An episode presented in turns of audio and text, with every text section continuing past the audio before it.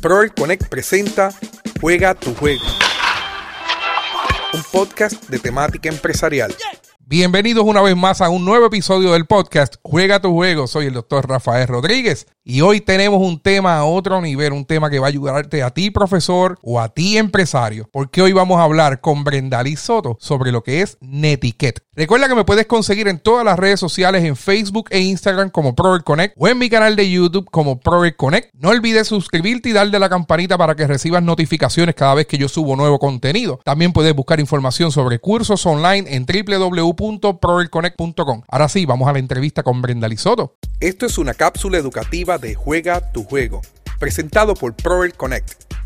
Brenda bienvenida al podcast Juega tu Juego. Gracias, Rafael. Gracias por la invitación. Te pregunto, ¿cómo podemos orientar a estos profesores universitarios, a estos maestros o a estos empresarios que están utilizando mucho el correo electrónico? ¿Cómo podemos orientarlos sobre lo que es el netiquete en los correos electrónicos? Pero para antes, antes de que me des consejos para ellos, necesito saber qué es netiquete. Como bien dice, estamos viviendo unos momentos en el que es bien importante conocer lo que son las etiquetas, que no es otra cosa que son unas reglas que regulan el comportamiento del usuario en la red. La netiqueta es una palabra compuesta que viene de net, que es red en español, y de las etiquetas, que es el comportamiento. Como sabemos, desde muy pequeño nos enseñan estos buenos modales que debemos seguir para tener un respeto y un orden en la sociedad. Es por esto que surgen las etiquetas, porque debemos de tener ese tipo de comportamiento y mantener ese respeto en lo que es el mundo virtual,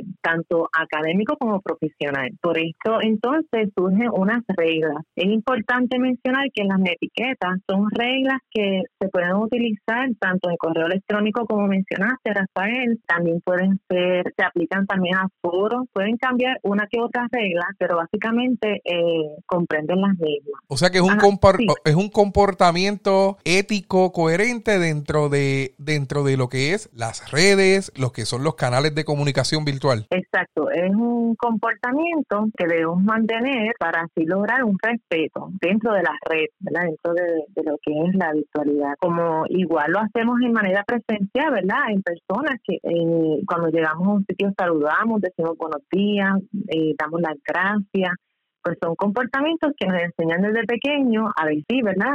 Pues igual en las redes nosotros tenemos que llevar este tipo de, buenos modales en cuando nos comunicamos en un correo electrónico, cuando estudiante o como profesor hablamos en un foro de discusión, ¿verdad? Que, que tenemos varios, varias herramientas en internet que podemos utilizar estas reglas de etiqueta en los blogs, ¿verdad? Todas aquellas herramientas que impliquen una interacción con otra persona, con otro ser humano. Y dado ahora que estamos con, con esto del COVID, ¿verdad? Que que, hemos tenido que reinventarnos los procesos educativos y tanto maestros en el sistema público y privado de Puerto Rico en el mundo y profesores universitarios han tenido que integrar nuevos canales de comunicación con sus estudiantes para poder lograr cumplir con las metas y objetivos de los cursos a los cuales están contratados. Claro, sí, y no tan solo a nivel educativo, sino en profesional. Tenemos personas que, llevan muchísimos años trabajando como secretario, como asistente, como eh, servidores, ¿verdad? Que, a lo mejor no tenían esa experiencia en, como educación en línea, que a veces uno tiene ya esa experiencia en la virtualidad, pues tenemos muchas personas que se vieron en la obligación de transformar su tarea en, esta modalidad en línea y desconocen a veces pues, los comportamientos que debemos tomar dentro de estas redes. Así que es bien importante también eh, tomar eso en cuenta, que no tan solo en lo académico, sino también en los negocios. O sea, que dueño de negocio que escuchas este podcast Juega tu Juego, si tú estás buscando estrategias para contestarle a tus clientes o a tus prospectos, también tienes que cumplir con unas reglas de ética para que puedas ofrecer un servicio de calidad y posiblemente no ofendas a la persona que te está leyendo, ¿verdad? Porque la etiqueta implica varias cosas, ¿verdad? Eh, el vocabulario que uno utiliza, eh, hasta las letras en mayúscula, ¿verdad? Los colores que se utilizan, es bien importante que no vaya a ser algo ofensivo o que, o que no demuestre coraje al momento de, redactar un correo electrónico o un comunicado para que la otra persona no se sienta ofendida. Claro acabas de mencionar una de las reglas, ¿verdad? Es mantener un mensaje conciso, eh, respeto,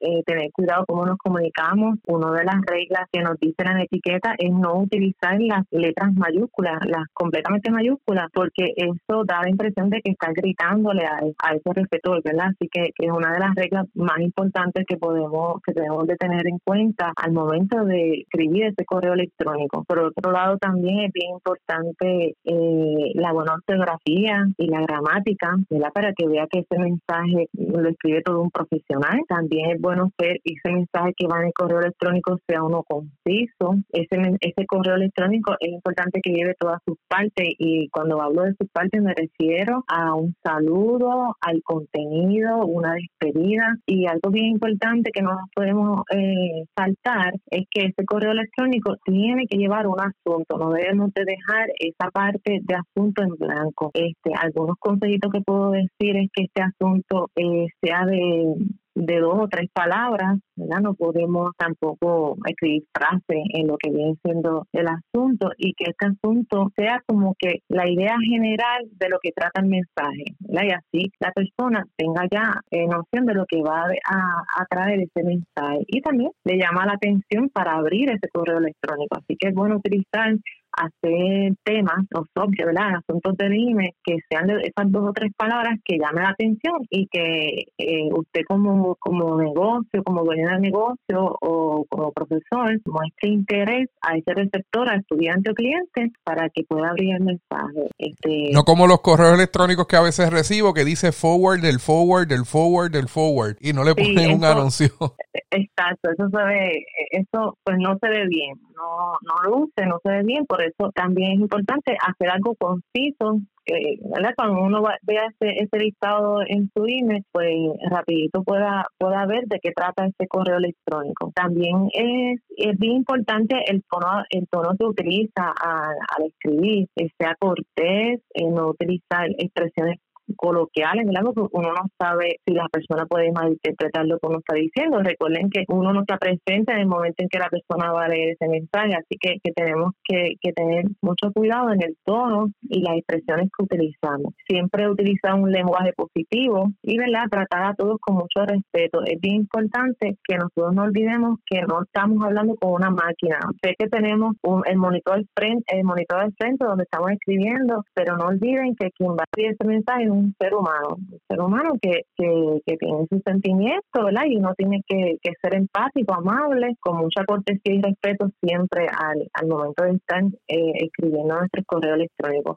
Eh, siempre yo recomiendo que una vez ustedes escriban este correo electrónico, se sienten y lo lean, si puedan leerlo en voz alta, ¿verdad? Porque uno a veces cuando lo va leyendo en voz alta se da cuenta que está utilizando un tono no adecuado o ahí ve unos errores ortográficos y, y ¿verdad? Este, es bien importante leerlo en voz alta también. Eh, le aconsejo que ese mensaje no puede ser, por favor, más de tres párrafos. Eh, uno debe de, de, hacer lo más conciso posible, así que un correo debe ser de dos a tres párrafos. Y si usted entiende que el correo pues, va más de tres párrafos, pues entonces yo le aconsejo que mejor adjunte un archivo con la carta, una carta que son dos páginas, pues lo hace en Word, en, un procesador de palabras y lo adjunta. Pero dentro de ese correo electrónico, pues le recomiendo que no haga un, correo tan tan largo, más de tres párrafos. Brenda, esto es bien importante porque si aplicas mal la netiquette o si aplicas mal estas reglas, puedes perder hasta clientes. Así que, empresarios, tenemos muy buenos consejos por parte de la profesora Brenda Soto y te agradezco.